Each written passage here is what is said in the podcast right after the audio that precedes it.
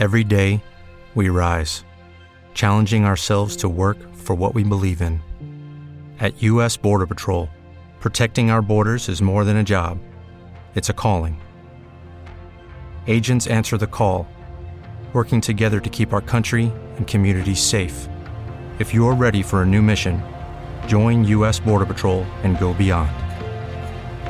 Learn more at cbp.gov/careers.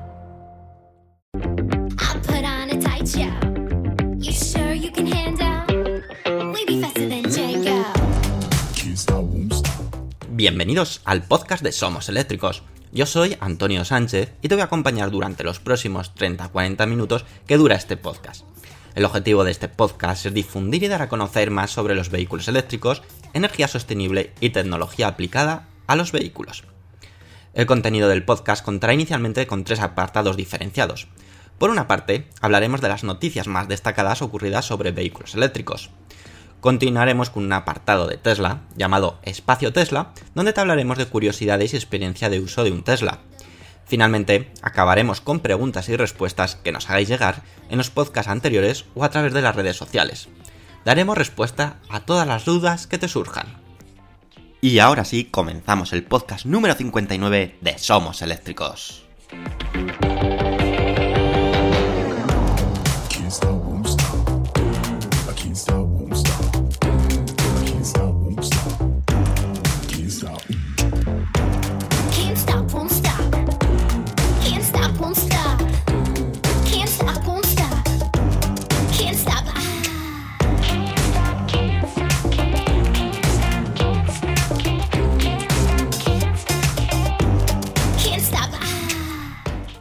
Buenas amigos y bienvenidos a otro apasionante podcast que tenemos por delante. 30-40 minutos que vamos a disfrutar muchísimo porque tenemos información muy interesante que contaros y una que otra experiencia súper chula que hemos vivido en los últimos días y que lo vamos a transmitir y lo vamos a compartir con todos vosotros. Pero antes, como siempre, vamos a esa sección de noticias donde vamos a empezar a hablaros de la nueva propuesta de Bit. Bit es un fabricante chino, probablemente uno de los fabricantes de automoción más importantes de China, que incluso vosotros, si sois de España, podréis haber visto en alguna ocasión algún autobús eh, de Bit, porque también tiene una importante o un importante negocio de autobuses eléctricos. Pero vamos a centrarnos en el último producto que ha lanzado, que es el Bit E3. Y es que quizás los fabricantes europeos tienen que empezar a mirar también a este fabricante, a Bit, como una gran compet- competencia y ya no solamente centrar el tiro o centrar todos los esfuerzos a igualar a Tesla. Y es que el gigante chino tiene todo lo necesario para hacer con el mercado eléctrico euro- europeo. ¿Por qué quiero decir eso? Pues porque os voy a contar eh, cómo es el Bit E3, que es el nuevo coche que ha presentado, y sus precios. Y vais a entender absolutamente todo por qué puede ser un fabricante muy importante para Europa y sobre todo para dar esa transición a, una energía limpia. Bit, como te hemos adelantado, es el fabricante de coches eléctricos más importante de China. Y está de celebración porque ha presentado un nuevo coche eléctrico que lo han denominado Bit E3. Se trata de una berlina eléctrica de precio más que asequible y unas prestaciones más que dignas por el precio que os voy a contar en un, en un momento.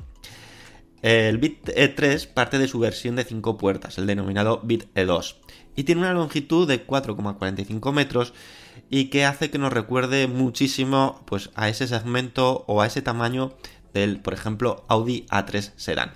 El Bit E2 es como el Audi A3 y este, el Bit E3, es como el Audi A3 Sedan. Fijaros que incluso hasta casi comparten nomenclatura. También es importante eh, que sepáis que inicialmente eh, tenemos en mente que los coches chinos pues realmente son de calidad algo dudosas. Esto ha sido siempre el pensamiento que hemos tenido. Todos los productos que vienen de China son malos, son eh, copias, son mm, pues de calidades más baratas porque así el precio final es más barato.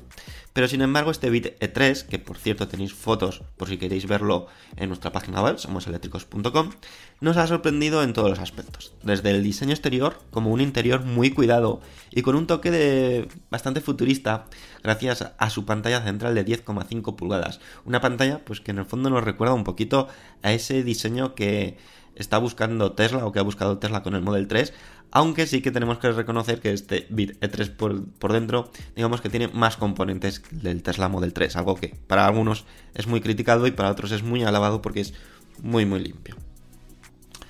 Y ahora os voy a contar lo que realmente estáis esperando de esta noticia, su precio y sus prestaciones. El Bit E3 probablemente ya te haya gustado por, por, ese, por su diseño estético, tanto en el interior como en el exterior, si habéis visto las fotos. Si no, pues lo digo, os recomiendo que veáis las fotos para que así sepáis de qué coche estamos hablando. Su precio de partida está entre los 13.000 euros y 15.000 euros, señores. Y si hacemos el cambio de moneda actualmente, es decir, lógicamente no está a la venta en Europa, pero sí que está o va a estar en China y si hacemos el cambio de moneda pues tenemos esos 13.000 euros y 15.000 euros aproximadamente. Es cierto, atentos, que este precio está subvencionado por las ayudas del gobierno chino. Como sabéis, en China están fomentando muchísimo la compra de coches eléctricos, de vehículos eléctricos, de negocios orientados a la automoción eléctrica por quererse posicionar. Aún así, no sería nada descabellado decir, este coche cuesta 20.000 euros, cuesta 16.000 euros, 17.000 euros y os puedo asegurar que sería una compra muy a tener en cuenta. Respecto a las prestaciones, pues nos encontramos ante un coche que tiene una potencia de 70 kilovatios, no es mucho, 900, no, unos 95 caballos, y con un par motor de 180 Nm. Lógicamente, la potencia tiene que ir un poco equiparada con el precio que estamos hablando. Para moverte por la ciudad, hacer viajes, no habría ningún tipo de problema. En cuanto a la batería, el propio fabricante va a elegir o va a dar opción a poder montar dos tipos de batería. Más que dos tipos, dos tamaños. Las ambas son de iones de litio, la más pequeña es de 35,2 kWh y nos dará una autonomía en torno a 305 km. Eso sí, este, este dato es bajo el ciclo NDC, que como sabéis es el ciclo más optimista, el menos realista y que pues mm, calculo que estará entre unos 220 y 250 km de autonomía real. Si optamos por una batería de mayor tamaño, mm, pues la de 47,3 kWh, esa autonomía asciende a 405 kilómetros, de nuevo bajo el ciclo NDC, que serán unos 300 kilómetros aproximadamente de autonomía real. Recuerda que también BIT está haciendo muchos esfuerzos para posicionarse como coches eléctricos e incluso ha llegado con acuerdos con grandes fabricantes como el todopoderoso Toyota para la fabricación conjunta de coches eléctricos. Un acuerdo muy importante para ambas empresas, sobre todo para abordar ese mercado chino tanto, tanta demanda está teniendo. Y a ti, después de escucharme y de conocer un poquito más de este Bit E3 que probablemente no habías oído hablar de él, ¿qué opinas? ¿Crees que es una opción real para conquistar el mercado europeo, bueno, europeo y mundial y posicionarse como un top ventas de coches eléctricos? La verdad que tiene todos los ingredientes y estéticamente lo que os digo, no es un coche feo, es un coche de un tamaño bastante aceptable y que, que oye, puede ser ya una alternativa real a un coche de combustión eh, de características muy similares y precios que estarían ahí incluso más barato, porque por ejemplo, si lo estamos comparando con el Audi A3 Sedan, es cierto que Audi es una gama alta premium, acabados probablemente sean mejores, pero no te cuesta 15.000 euros. Está claro, un Audi A3 Sedan pues probablemente se te vaya a los 30.000 euros. Así que estamos ya llegando a esos precios muy equiparables, incluso por debajo. Así que bueno, ¿qué opinas tú sobre este vídeo 3? Deja tu opinión en los comentarios del vídeo y ahora ya nos vamos a por la siguiente noticia que no deja de ser eh, menos interesante que esta que os acabamos de contar. Vamos a por ello.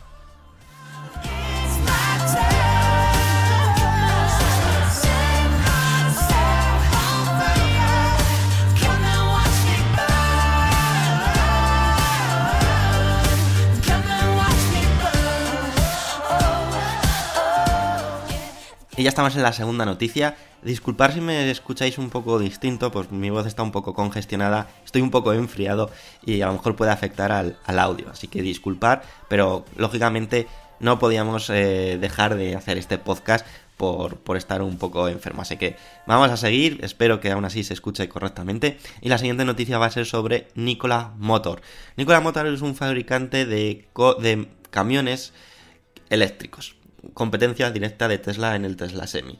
Y es que ha encontrado una batería realmente, o está desarrollando una batería que puede cambiar todo el paradigma de el transporte en camiones eléctricos. También es un fabricante estadounidense y es una referencia dentro del sector eléctrico por sus avances en cuanto a esta tecnología. A pesar, importante, de que inicialmente nacieron para eliminar los diésel a cambio de utilizar camiones de hidrógeno. Inicialmente apostaron por esta tecnología, la de camiones de hidrógeno, pero vieron que el coste era muy alto y que, mm, bueno, quizás había que hacer un paso intermedio que era camiones eléctricos. Sin embargo, con el paso del tiempo esto ha cambiado y como decimos está apostando ahora por baterías para sus creaciones de camiones de corto y medio recorrido. Aunque gracias a su I+D esto podría cambiar pronto e incluso dedicar baterías de iones de litio para camiones de largo recorrido. Nikola Motor ha anunciado que ha logrado avanzar en el desarrollo de unas nuevas baterías cuya diferencia se encuentra en la química de estas, donde logran obtener una mayor densidad energética a las baterías de iones de litio actuales. Esto se traduce a que en un mismo espacio pueden almacenar más energía, alcanzando incluso una autonomía, atentos, de 1285 kilómetros en un camión cargado de mercancía. ¿No os parece sorprendente? 1285 kilómetros de autonomía para un camión que pesará toneladas y que podrán hacer esa eh, distancia eh, sin, con solamente una carga. Es decir, más que suficiente para hacer probablemente trayectos eh, eh, de ruta normales y cuando llegan al destino cargar esas baterías. Aún así, si esto no fuera poco, si no fuese ya sorprendente la autonomía que pueden sacar habiendo encontrado ese truco de química para aumentar la densidad de la energía en las baterías, Nikola Motor también ha afirmado que estas nuevas baterías pesarán menos que las actuales. Eh, ya sabéis lo importante que es para obtener más autonomía el peso de un vehículo, ¿verdad? Pues el fabricante afirma que llegarían a ser hasta un 40% más ligeras que las actuales baterías. Lógicamente, si son capaces de almacenar la misma energía en un menor tamaño, en un menor espacio, pues pesan menos. Y si esto no fuera poco, además, la fabricación de estas baterías también serán más baratas que las actuales. Y es que el propio fabricante calcula que costará en torno a un 50% menos del precio actual de las baterías de iones de litio que hoy conocemos.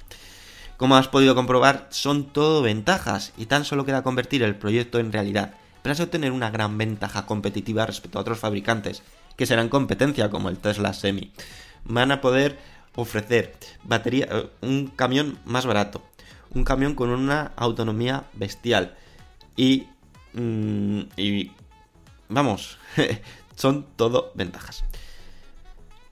Por otra parte, algo interesante también, la vida útil, podemos pensar, vale, si metemos más energía puede sufrir más la batería, pues el propio fabricante afirma que estará en torno a unos 2000 ciclos de carga de vida útil de esas baterías.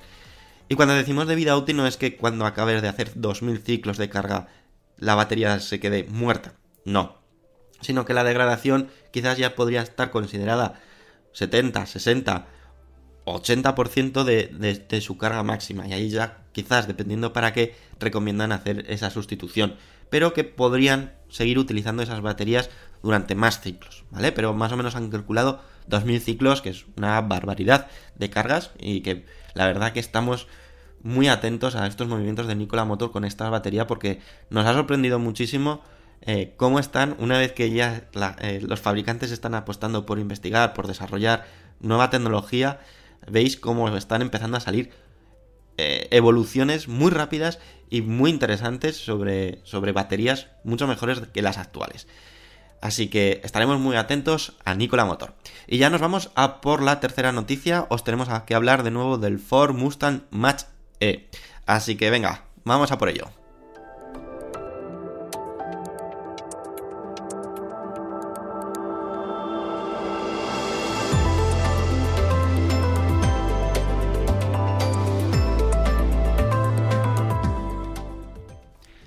De las últimas presentaciones que hemos tenido de coches eléctricos, quizás uno que más nos ha llamado la atención ha sido Ford Mustang con un S Mach E, ese sub bonito, con buenas prestaciones y un precio más o menos acorde a lo que sus prestaciones y su, y su fama eh, puede estar considerado. Aunque ahora, como decimos, eh, Ford ha confirmado que no producirán más de 50.000 unidades de este coche al año por el tema de baterías. ¿Qué nos encontramos eh, o a qué nos queremos referir? Pues que nos encontramos en una fase o periodo de aceptación por parte de los fabricantes de coches en dar el paso a los vehículos eléctricos y es que parece que hay un problema común y que puede afectar eh, o frenar la producción en masa de estos vehículos. Hablamos, como no, de las baterías, eh, quizás uno de los componentes más importantes de estos coches, junto a ese motor eléctrico. Ese bien preciado puede resultar un auténtico quebradero de cabeza para algunos fabricantes por la limitación de capacidad de producir un número lo suficientemente grande de baterías para cubrir la demanda actual, al menos a día de hoy. Tras la espectacular, como decimos, presentación del esperado Ford Mustang Mach E, el propio presidente de Ford ha anunciado que en 2020 no se fabricarán más de 50.000 unidades, condicionadas principalmente por el número limitado de baterías que van a poder disponer para fabricar esos coches, y no por la demanda que se espera que tenga este vehículo, ya que se espera que la demanda sea mayor de esas 50.000 unidades. No hay que negar que 50.000 unidades en un año es una cifra más que buena, pero dentro de Ford se es bastante optimista de que pueden tener en los primeros años una fuerte demanda de gente queriendo comprar este vehículo. A su vez, Ford tiene en mente poder separar la marca Mustang a Ford, algo que ya han hecho otros fabricantes como Seat con Cupra o Fiat con Abarth, algo que quizás daría alas para que la marca Mustang se centrase exclusivamente o a partir de ahora exclusivamente a vehículos eléctricos del grupo Ford. Puede ser una estrategia, aunque veremos a ver. Volviendo al tema de fabricación de baterías, está claro que hay unos cuantos fabricantes en todo el mundo, como puede ser LG, Chem, uno de los más conocidos, pero que eh, a día de hoy su nivel productivo es inferior a lo que la industria está exigiendo o que va a exigir en los próximos meses. ¿Y vosotros pensáis que esto puede ser un motivo de preocupación? ¿Podría ser un cuello de botella para un auténtico boom de los coches eléctricos en 2020? El tiempo y los acuerdos que alcancen las diferentes marcas con los fabricantes de baterías nos darán la respuesta a esta incógnita que cada vez más fabricantes de automoción tienen al respecto. Es cierto que a día de hoy ese componente mm, lo están eh, subcontratando o comprando componentes a otros fabricantes, LG, Samsung, etc. Pero hay otros fabricantes de automoción que están poniéndose ya a ser ellos mismos los productores para quizás evitar ese problema. Por ejemplo, Tesla tiene muy claro esa alianza con Panasonic y que eh, la propia fábrica de baterías está integrada en el propio sistema productivo de Tesla. Volkswagen también ha anunciado que ya está empezando a, fabricar sus propias baterías. Es decir, eh, ahí puede ser una estrategia muy importante y sobre todo esos acuerdos que puedan llegar los fabricantes con eh, sus proveedores de baterías para asegurarse al menos un mínimo de baterías al año y poder así sacar la producción o la demanda que se pueda exigir en ese momento. Esperemos que no sea el problema, es decir, yo creo que lógicamente si hay una gran demanda, primero esas grandes compañías fabricantes de baterías pondrán más recursos para fabricar todavía más y también probablemente puedan nacer nuevas compañías que puedan suministrar baterías a otros fabricantes. Y el tercer paso o otra opción es que el propio fabricante de automoción se dedique también dentro de su eh, núcleo productivo a producir ese, ese componente y por lo tanto eh, evitar ese posible problema de, eh, de demanda. Y, y, bueno, puede ser estrategias muy interesantes porque la batería puede ser otro componente muy preciado a la hora de elegir un coche u otro, o una marca u otra, de, pues, de calidad, etcétera. Por ejemplo, pues es sabido que las baterías de Tesla tienen muy buena fama, lógicamente hay mucho desarrollo atrás y que Panasonic ha hecho un muy buen trabajo junto con Tesla. Si llegan e, e, esas distintas compañías a fabricar sus propias baterías, cada una tendrá sus características especiales y podrán hacerlas únicas. Veremos a ver, ¿qué opinas? ¿Crees que realmente puede ser un problema para los próximos meses el suministro de baterías? Eh, no va a ser un problema se va a desarrollar un nuevo tipo de baterías que puedan ser más baratas, que puedan utilizar otros componentes, etc. Veremos a ver. ¿Qué opinas? Deja tu opinión en los comentarios del vídeo. Y ya nos vamos por la cuarta noticia antes de irnos a ese momento especial que ya os puedo adelantar que no va a ser el espacio Tesla. Venga, vamos.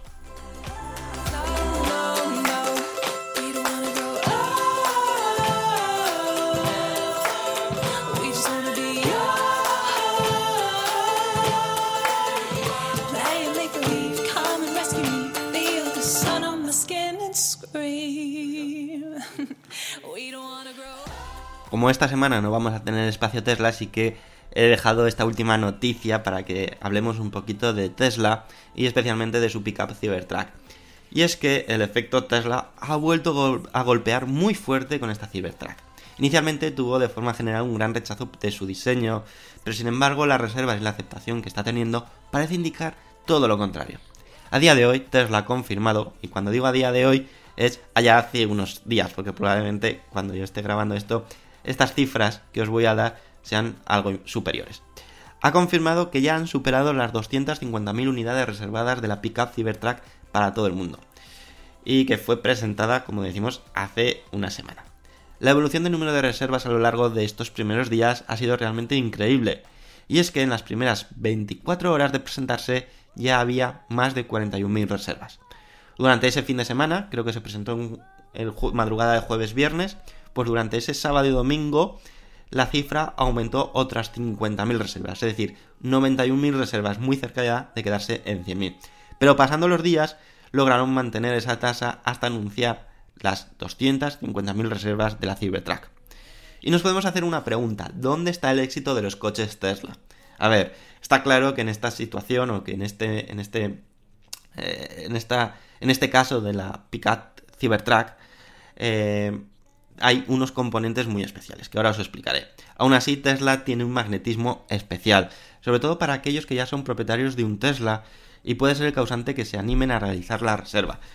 Eh, La mayoría de clientes de Tesla que tienen un Tesla no quieren oír de otras eh, marcas, no quieren, eh, si se tuviesen que comprar otro coche, se comprarían un Tesla, es decir, son clientes muy fieles a la marca, al menos por el momento.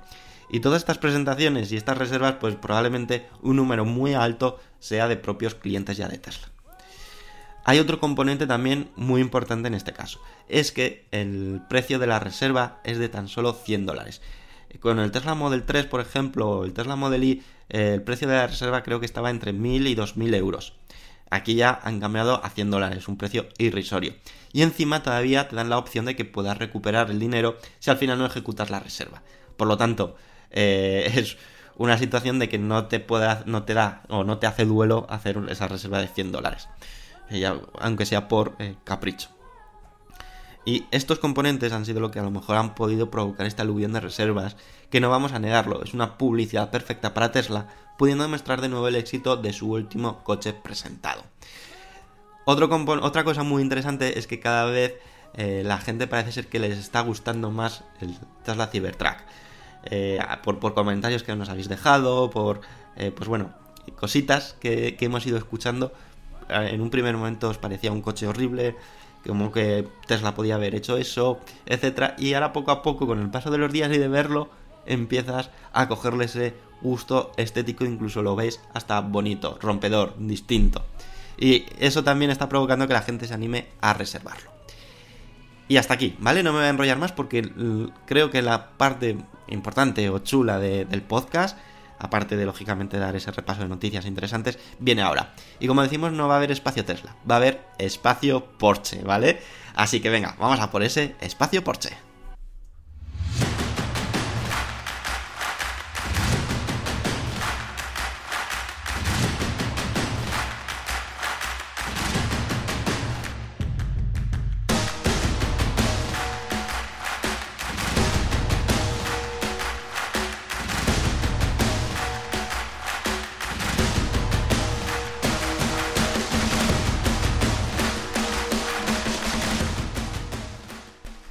Recordáis, la semana pasada os dijimos que teníamos una sorpresa especial para el siguiente podcast.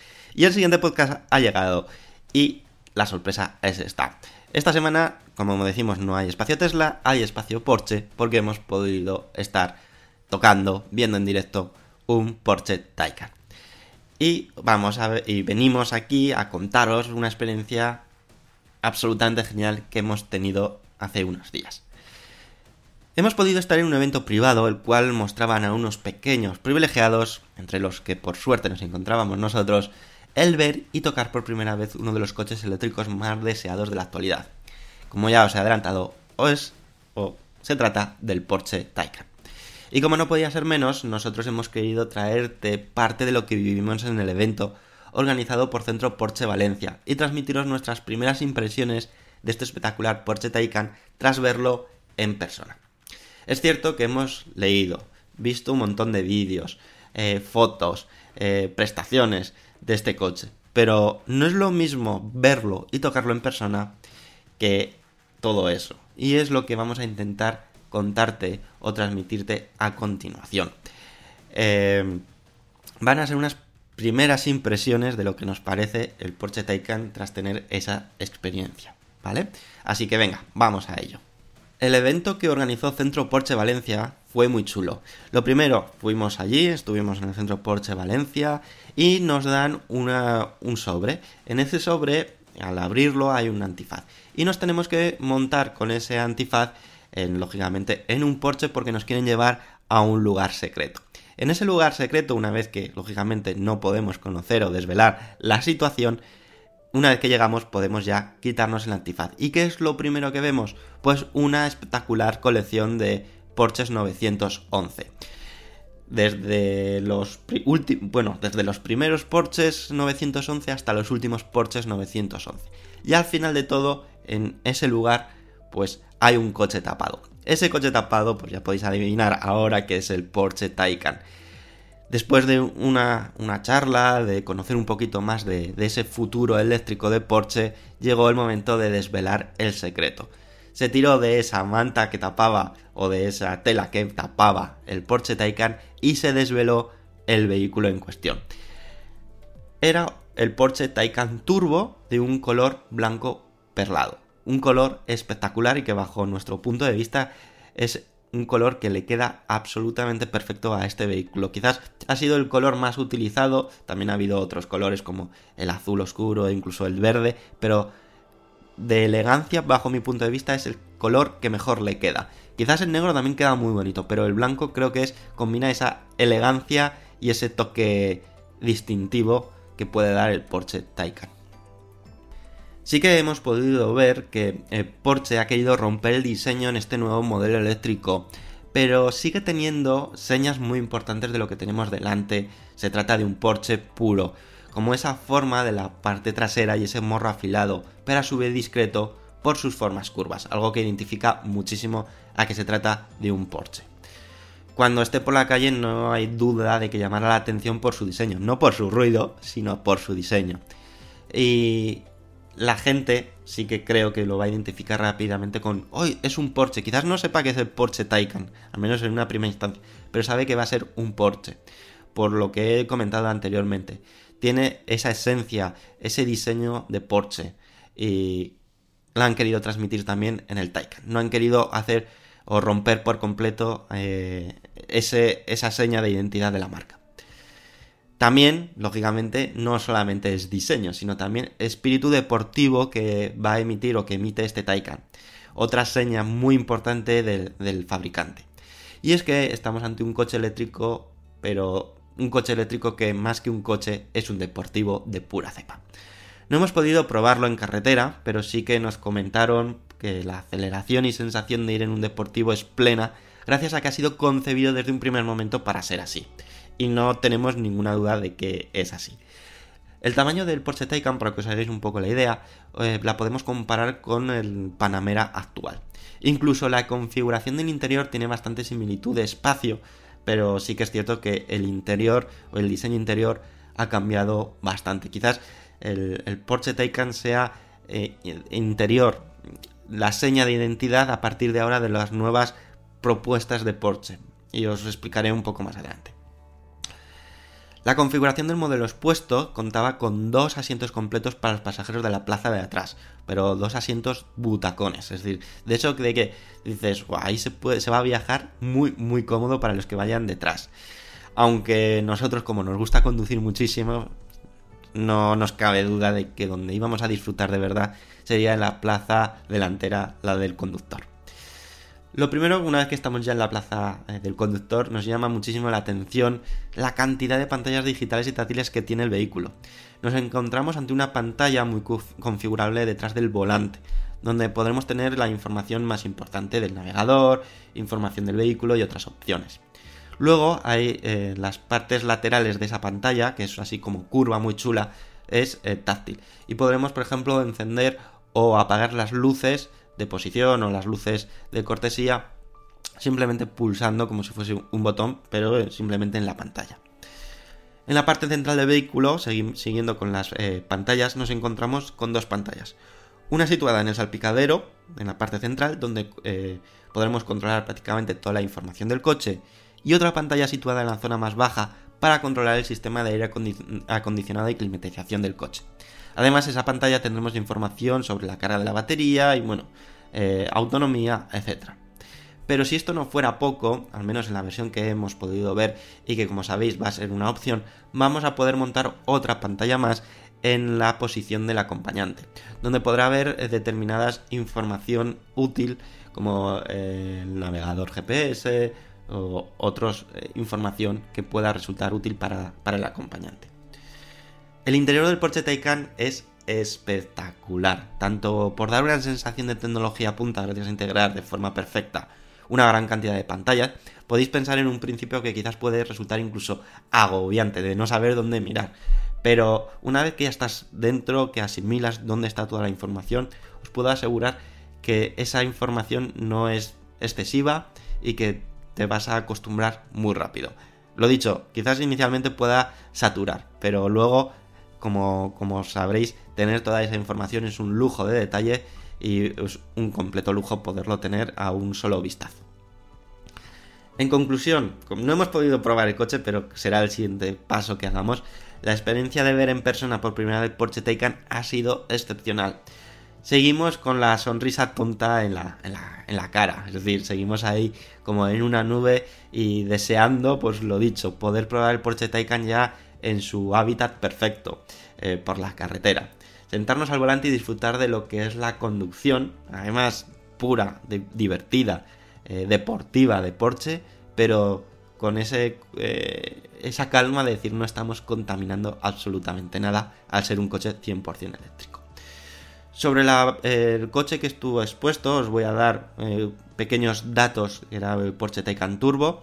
Sabéis que Porsche tiene a día de hoy tres versiones disponibles del Taycan, el Turbo, el Turbo S, que es todavía más potente, y luego el 4S, que es la versión más eh, básica. Inicialmente van a comercializar la Turbo y Turbo S, y el que teníamos nosotros expuesto, el que pudimos disfrutar era el Turbo, que en datos su autonomía está fijada en unos 450 kilómetros de autonomía bajo el ciclo WLTP, y su batería es casi de 94 kWh, es decir, una batería bastante grande. Su potencia, algo también muy importante dentro de Porsche, es que es de 500 kilovatios, 670 caballos, que podremos hacer el de 0 a 100 km hora en tan solo 3,2 segundos. Y ya finalmente quiero agradecer muchísimo al equipo, a todo el equipo, a todas las personas que trabajan en Centro Porsche Valencia, primero por tratarnos de lujo, darnos la oportunidad de poder ir y poder ver en persona el Porsche Taycan y siempre acordarse de que siempre se acuerdan de nosotros. Así que mil gracias a todas las personas que formáis Centro Porsche Valencia porque sois de 10 y estoy convencido que pronto nos veremos de nuevo. Así que esto ha sido para mí esta experiencia que he querido o he intentado transmitiros de la mejor forma posible en voz. En ocasiones es difícil porque lógicamente eh, no es lo mismo oírlo que verlo, pero aún así hemos preparado un vídeo en nuestro canal de YouTube por si quieres ver pues esas eh, vídeos o esas grabaciones que hicimos del Porsche Taycan y quizás así puedas sintetizar muchísimo más todo lo que os he comentado en este espacio especial o en esta sección especial de espacio Porsche. Y lo dicho, hasta aquí llegamos al espacio Porsche y ahora ya nos vamos a por la última sección, vamos a ver vuestros comentarios que seguro que son muy jugosos porque va a ser vuestra opinión sobre el Tesla Cybertruck y alguna que otra información probablemente. Así que, sin perder más tiempo, vamos a por ello.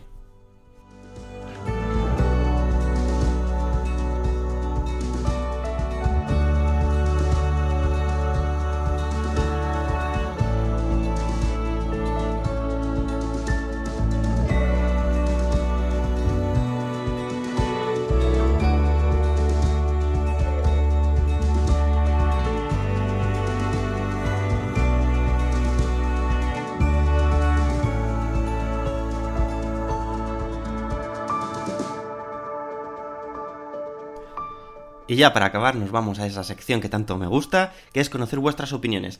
Vamos a empezar con Joaquín que nos dice, el pickup de Tesla es la camioneta más estúpida jamás construida. ¡Qué decepción! Bueno, pues aquí tenemos el primer caso que no ha gustado nada ni el diseño ni quizás las eh, opciones, prestaciones de, de esa pickup de Tesla, la Cybertruck. Jack55 dice, no es muy bonita la Cybertruck, pero vamos, ninguna pickup es bonita. Buena noticia para los pueblos de España. Ahora a por los tractores eléctricos. Bueno, otro que tampoco le gusta. Televerde dice, no importa que la Cybertruck sea una caja de zapatos, lo importante es que por dentro es 100% Tesla. Y uno de los puntos que más impresionó fue la comparativa que se realizó con la Ford F150 a combustible, donde la Cybertruck cuesta 6.000 dólares menos que esta camioneta y eh, es mucho mejor. Lo único que no me convence es la bestialidad de tamaño que tiene. Hay una foto de la presentación donde se le ve pasando al lado del Model X. Y el Model X queda como esos eh, autitos para niños. Para mí la Cybertruck es totalmente para el público norteamericano y vendría a ser la Hammer eléctrica. Excelente podcast, un abrazo desde Paraguay. Bueno, Televerde, muchísimas gracias. Eh, la verdad es que sí, el tamaño es brutal. Es muy grande esa, esa y veremos a ver. eh, yo también coincido que está muy pensado para el público norteamericano. Drokofiev dice, pues a mí me encanta la Cybertruck, es más, la configuración que me gustaría es la bimotor, pero con la autonomía de la trimotor, y el diseño cada vez me gusta más. No sé si es porque soy un pelín friki de Blade Runner. Bueno, pues aquí tenemos el primer caso de que eh, gusta la Cybertruck. Yo también coincido en que cada vez que la veo me gusta más. Y, y no hay, y sobre todo lo que son prestaciones y precio, yo creo que está, vamos, súper ajustado y súper, vamos, eh, las prestaciones es brutales. Y el precio muy acorde a precios muy competitivos. Y yo también creo que el efecto ese de cada vez que lo veo más, me, gusta más.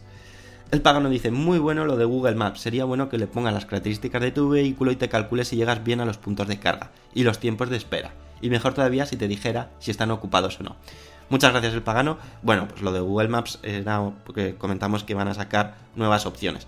Yo mm, no tengo ninguna duda, no sé si será en las próximas versiones o, o dentro de un tiempo, pero todo esto que estás comentando lo va a implementar Google sí o sí, seguro, porque son funcionalidades utilidades que va a utilizar la gente, va a ser muy, muy útil y tienen los recursos y la tecnología para que así sea. Juanjo M nos dice, el diseño de lo último de Tesla es horrible, no todo lo que diseña Tesla es bueno y bonito. Bueno, pues a otro que tampoco le gusta, como decimos, eh, es, algo generalizado porque es un diseño muy distinto y muy rompedor. Y lógicamente, no todo lo que hace o lo que dice Tesla tiene que ser bonito, bueno y que le guste a la gente. Eso está más que claro. Iván R. Ferrera dice, yo creo que puede ser el Seat Mi eléctrico el coche que has probado. Bueno, como ya os adelantamos eh, en el anterior podcast, y ahora ya se sabe de qué estamos hablando, os intenté dejar ahí con un poco de, de- sorpresa de que si vamos a hablar de algo distinto en el siguiente podcast. Y habéis visto que lógicamente no es el Seat Mi eléctrico, sino ha sido el Porsche Taycan ni nada más ni nada menos. Miner77 nos dice, me encanta el Cybertruck. Es evidente que aquí no veremos ninguno, pero ya me estoy imaginando los Monster Truck de ruedas salvajes con el chasis y motor de la Cybertruck. Bestial. Una vez más, Tesla destroza a la competencia, a base de imaginación. Bravo. Reflexionemos, usaría tipo de un Ford Raptor o de una Ram de cuatro ruedas en el eje trasero. Quieren una pickup, pero además dejarse ver y admirar. Un ejercicio realmente brillante. Busco desesperadamente que después de la TV hagan una moto. Bueno, pues creo que lo has dicho todo, Miner. Aquí tenemos otro caso que le ha encantado muchísimo. La ATV es esa quad que también se mostró en, en la presentación, que ya Tesla o Elon Musk ha confirmado que será una, un extra, una opción a la hora de eh, adquirir tu Cybertruck. Podrás adquirirla en el pack. ¿Que el siguiente paso sea una moto? Pues probable. Es decir, no, no sería para nada descabellado que Tesla también en algún momento se lance a por fabricar motos eléctricas. Veremos a ver. Paco López dice, el Cybertruck cuanto más lo miro más me gusta. Y al principio pensaba que era una broma para mí. Es como un lienzo en blanco su carrocería. Bueno, pues aquí tenemos otro caso más de que inicialmente no gustaba absolutamente nada la, la Cybertruck, la pipa, la pickup, y cada vez que lo está viendo, pues le gusta más. Yo creo que ese caso también se está generalizando. de que inicialmente todos teníamos un gran rechazo y luego nos empezó a gustar un poquito más. Así que bueno, ahí está, ahí está todo. Y bueno, estos han sido las opiniones los, eh, que habéis dejado y que hemos compartido eh, ahora mismo. Y de nuevo agradeceros todo el apoyo que habéis dado.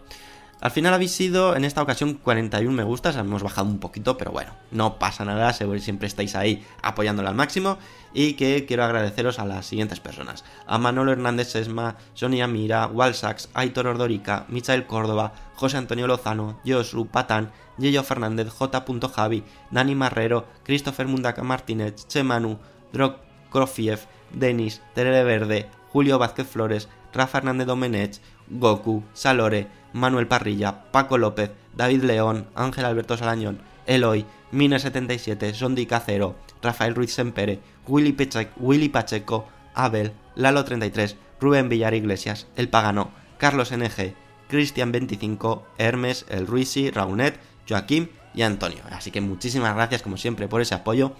Espero que eh, hayáis disfrutado muchísimo este podcast tanto como yo lo he hecho o lo hemos hecho grabando y haciendo. Y disculpar sobre todo por eh, la voz porque eh, no estoy en mis mejores condiciones pero, pero bueno aún así espero que se haya entendido todo bien y que se haya explicado todo con todo tipo de detalle que es lo importante y que hayáis pasado un rato genial con nosotros. No queda más que despedirme, espero que disfrutéis muchísimo la semana y como siempre, nos vemos la próxima semana con una, nueva entrega del podcast que ya será el número 60, 60 capítulos o episodios de podcast, ¿eh? Estamos ahí cada vez más cerca del número 100 y que es todo un hito. Así que nada, lo dicho, disfrutar de la semana y nos vemos la próxima semana. Adiós amigos.